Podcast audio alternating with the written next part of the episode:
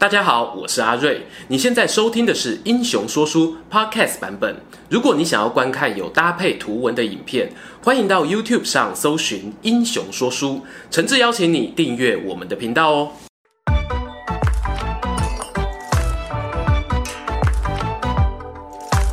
Hello，英雄说书的听众朋友，你们好，我是说书人阿瑞，替大家带来精彩的英雄故事。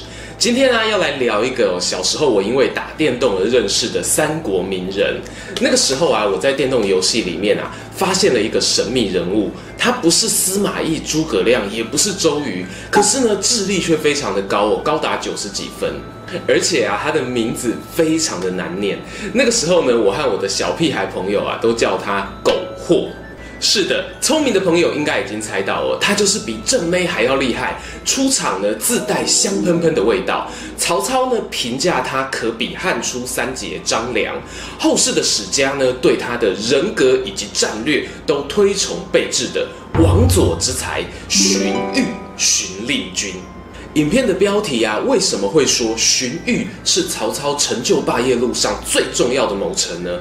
关键在于啊，荀彧他用智慧带给曹操的帮助是全面性的。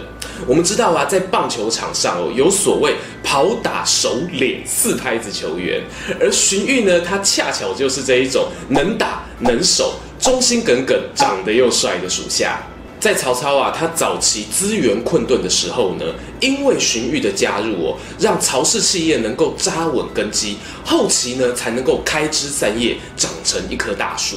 因此啊，无论你对荀彧熟不熟悉呢，接下来我们都会从几个角度来分析这一号人物。听完之后呢，我们再一起想想，荀彧这个人对于曹操是不是真的很重要？荀彧字文若，颍川人士。相传呢，他的相貌啊十分的俊美，这个呢是注释《三国志》的裴松之呢他个人挂保证的。而颍川这个地方啊，在两汉时期呢是重要的文钦与他们的产地，荀家呢在当地更是大姓中的大姓。荀彧呢，他的阿公荀叔哦，因为非常的有名望，被当时的人们呢称为是神君。相传呢，他们的祖先是战国时代的大思想家荀子。因为啊，自幼接受良好的家庭教育，荀彧呢，他二十多岁就被举为孝廉，可是呢，没有多久就辞官了。这个啊是有原因的。当时呢，西元一八九年，董卓入京废少帝立献帝，荀彧呢，他判断颍川地处中原四战之地，京城即将大乱，颍川呐、就会首当其冲。他本来想要说服父老乡亲一起跑。不过呢，大家多半犹豫不决哦。荀彧只好带着自己的宗族大小逃往冀州，投靠冀州牧韩馥。乱世当中啊，是计划赶不上变化。荀彧呢，他带着家人在逃难的过程当中，社会局势也一直在变动。譬如呢，那个讨董卓联合军啊，成立了又解散。等到荀彧他到达冀州的时候，冀州牧韩馥已经领便当下台一鞠躬了。取而代之的呢，是当时名望颇高的袁绍，而他也是荀彧第一个投靠的地方军阀。袁绍呢，他是把荀彧哦当做吉祥物一般的敬重。不过荀彧就跟我们之前谈过的郭嘉一样，一眼看穿袁绍这个人呢，只做表面功夫，缺乏实际当机立断的决策力。没多久啊，他就离开了袁绍，投奔东郡太守曹操。曹操看到荀彧过来，是喜上眉梢啊！这个场面话之王呢，立刻封给了荀彧“东汉张良”这个名号。而刚加入曹军的荀彧呀，他并不是坐在大后方当个安稳的后勤官，那是萧何的工作。张良是要作战出谋划策的。荀彧呢，他担任军司马，跟随曹操一路征战平定兖州。这个工作内容呢，其实也符合大部分人对军师的想象。但是呢，兖州平定没多久，新的挑战者出现了。徐州牧陶谦啊，他勾结了一个自称是天子的冒牌货，起兵造反。曹操呢，就决定亲自领兵东征。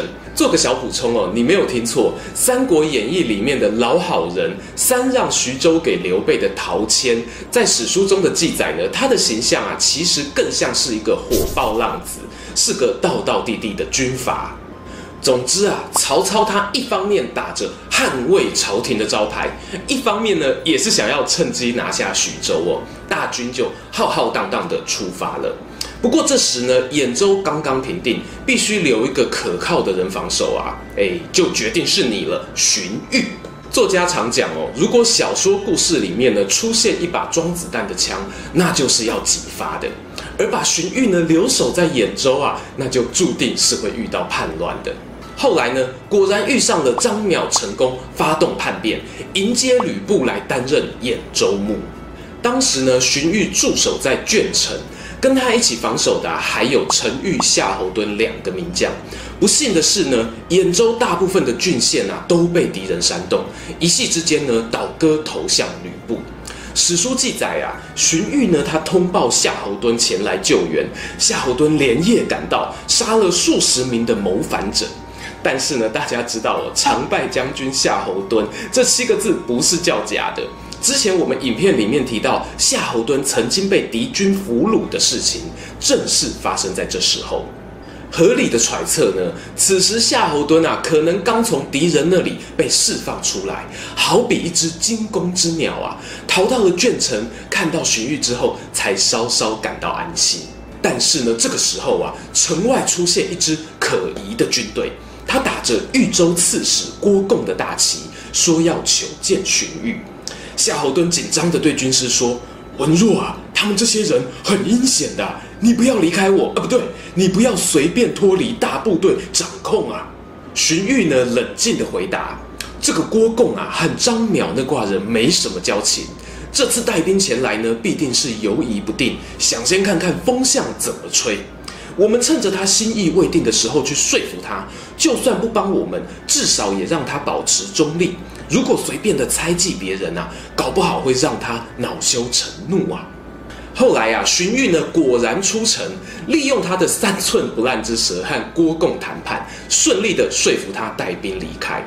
一转头呢，荀彧立刻和陈玉联手，稳住其他几座城池的军心，才成功的守住硕果仅存的家园。等到曹操带领大军回防，这次的事件呢，堪称是曹操生涯前期的命运十字路口。荀彧呀，功劳不小，因为这关要是没过，曹操恐怕就得跟刘备手牵着手一起去当流浪军了。曹老板啊，他回防跟吕布打了几场仗之后呢，把吕布赶走，就收到了陶谦过世的消息。曹操听到之后啊，心中是痒痒的啊，他好想要去打下群龙无首的徐州，然后回头呢再来跟吕布纠缠。然而呢，荀彧这个时候啊，就跳出来讲话了。这个也是史书上面记载哦，他给曹操的第一次战略谏言。他用的方法呢，跟郭嘉的“相信我”之术不太一样。荀彧啊，他没有直接说他希望曹操怎么做，但是呢，他分析了两种方案给曹操听。方案一，先打吕布，后打徐州。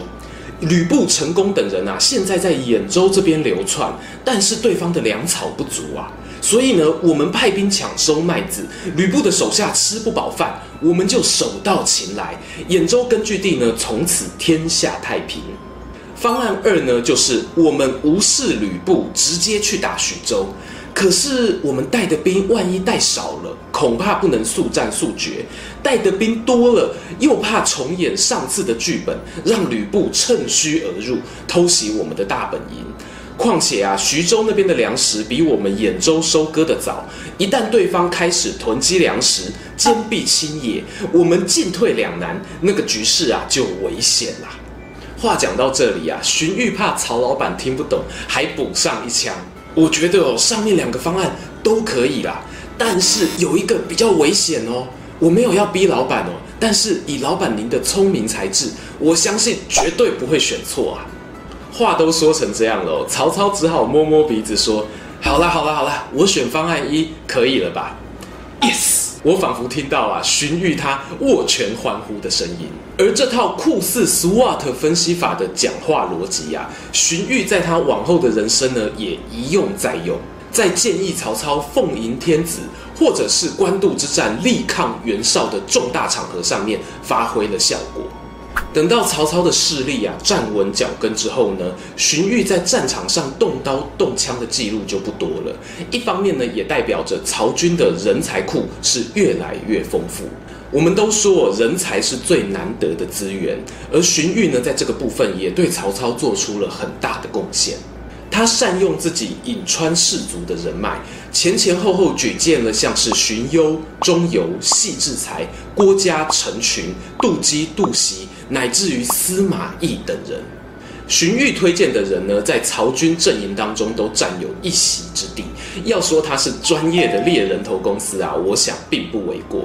我们就拿当中名气比较低的杜基来说，他担任河东太守十六年哦，政绩名列前茅，后来啊官至尚书。而大书法家钟繇，他能够担任关中守护神这么多年呢，荀彧的推荐也是功不可没。阿瑞我呢非常钦佩哦，有些人具备了世人眼光独到的天赋。我觉得啊，个人能力强当然很厉害，但是如果你可以看出队友的才华，把对的人放到对的位置上面，才能够产生一加一大于二的影响力啊。否则你自己做到死，再怎么样也比不上团队合作。而荀彧呢，他是少数并非担任老板，但是用人很精准的汉末英雄。我们频道当中啊，很多的三国迷一定知道接下来发生了什么事情。曹操在听取荀彧以及谋臣团的建议，迎接天子来到许都之后呢，荀彧啊他就进入朝廷当汉官了，从此不再担任曹操的随军参谋或者是地方太守。而后来啊，曹操想要自封魏公，荀彧呢第一个跳出来阻止，说这样啊会违背我们当初起兵主张的大义。忠贞说好的一路走来始终如一呢？但是荀彧他给完谏言没多久，就因为心中忧虑，因病过世了。隔了一年，曹操就当上了魏公。从今天影片中提到荀彧的战术防守、战略规划，乃至于人才培养三个面向来看呢，他对曹操的影响力啊，确实不容小觑。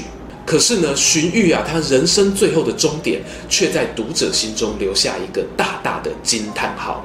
到底他跟曹操感情生变的症结是什么？是曹操狠心痛下杀手，还是荀彧自己决定最后的温柔是手放开？这中间的故事，我们就留待下回分解了。今天的故事说到这边，如果喜欢这一则影片，欢迎订阅我们频道收看最新消息。已经订过的朋友，别忘了打开小铃铛，才不会错过精彩影片哦。想看更多有趣文章，也欢迎到英雄故事粉丝团按赞加分享。这里是英雄说书，我们下次再见，拜拜。